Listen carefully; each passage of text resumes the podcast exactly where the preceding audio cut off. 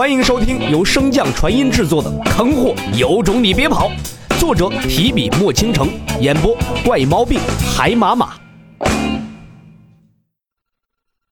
第二十一章，穆清雪。书院院长封，这是大师兄，这是二师兄，这是三师兄。洛尘一一介绍着众人，随后转头看向小脑斧道：“诸位师兄，这是我的灵兽伙伴小脑斧。”小脑斧也跟着摆出了作揖的样子。诸位师兄好。众人看着憨态可掬的小脑斧，不由得开怀大笑。哼，这灵兽倒也可爱。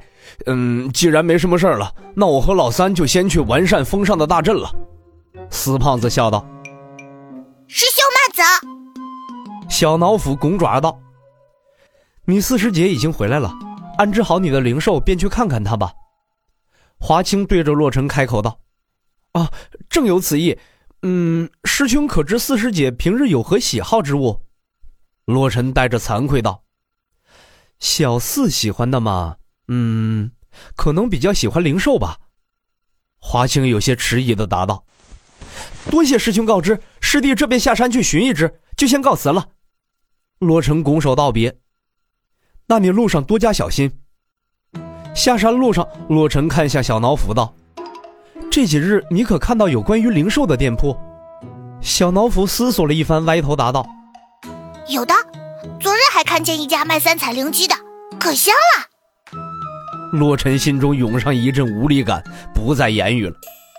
唰，时间飞逝，天色渐暗，洛尘在偌大的国都寻了整整一个下午，都未发现一处贩卖灵兽的店。最后只能托商会去寻找，眼看着天都黑了，洛尘心中有些焦急。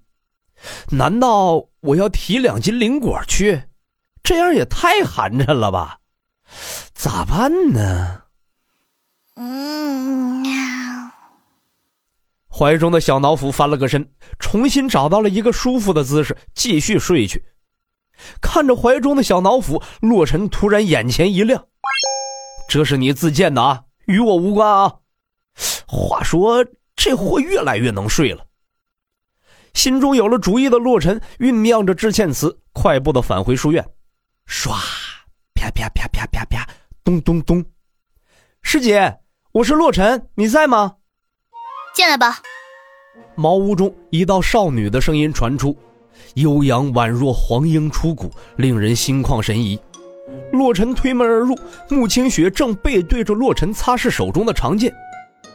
你说我是赐你一剑报仇呢，还是砍你一剑雪恨呢？声音之中略带玩味，依旧未曾回身。只要能让师姐消气，洛尘万死不辞。哦，那你便自斩那日握枪之手吧。声音有些清冷，让人分不清楚真意。苍啷啷。长刀出鞘，洛尘左手握刀，不留余力地向右臂斩去。嗡，刀剑相碰，发出一阵轰鸣之声。你是不是傻？穆清雪焦急的声音响起。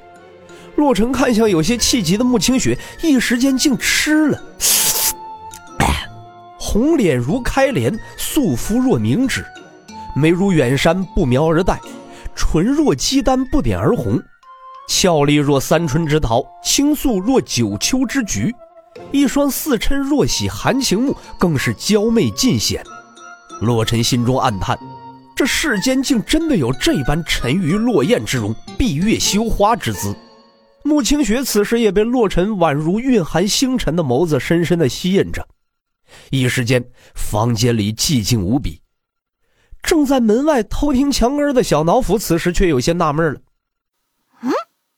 怎么突然就静音了？喇叭坏了。于是更加努力的将身子往门上贴了贴。于是，对自己体重没点逼数的小脑斧直接将门推开了。望着深情对望的两人，小脑斧暗道：“凉凉。”跌坐在地的小脑斧直接使出了绝技——抽搐装死。一边抽搐，还一边用爪子捂住眼睛，一副我没看到你们，你们也看不到我的模样。两人眼眸传情被打断，皆向着小脑斧看来。洛尘看到那挡着眼睛还有些缝隙的爪子，嘴角不由得一阵抽动啊，心想：这货耍贱卖萌的本事到底在哪儿学的呀？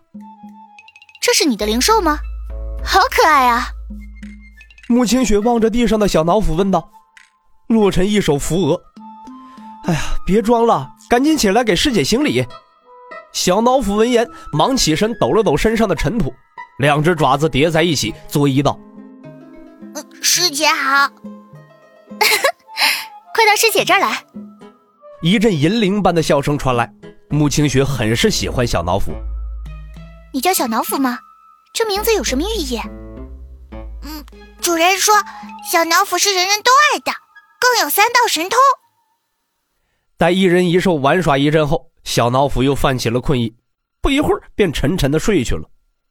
洛尘心生疑惑。小脑斧虽然贪睡，但是从未像今天这般，好像一直都睡不醒一样。不过有穆清雪在，洛尘也并未仔细询问小脑斧，有些秘密，至亲亦不能传。好羡慕你有一只契约灵兽啊！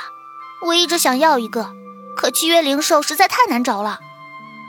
穆清雪轻抚着小脑斧说道：“哈，以后我的便是师姐的，在伤好之前便由小脑斧陪师姐解闷吧。”洛尘笑道：“ 那我就不推辞了，你每天闲暇时就可以来这边。”穆清雪的眼中满是喜意。师弟以前杀过人吗？啊！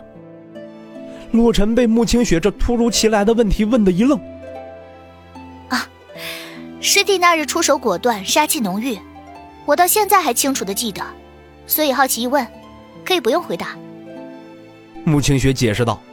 哦，这个呀，我带着小脑斧在大荒外围生存了几年，杀的妖兽不少，所以当师兄们喊我的时候，我并未来得及收手，都是习惯使然。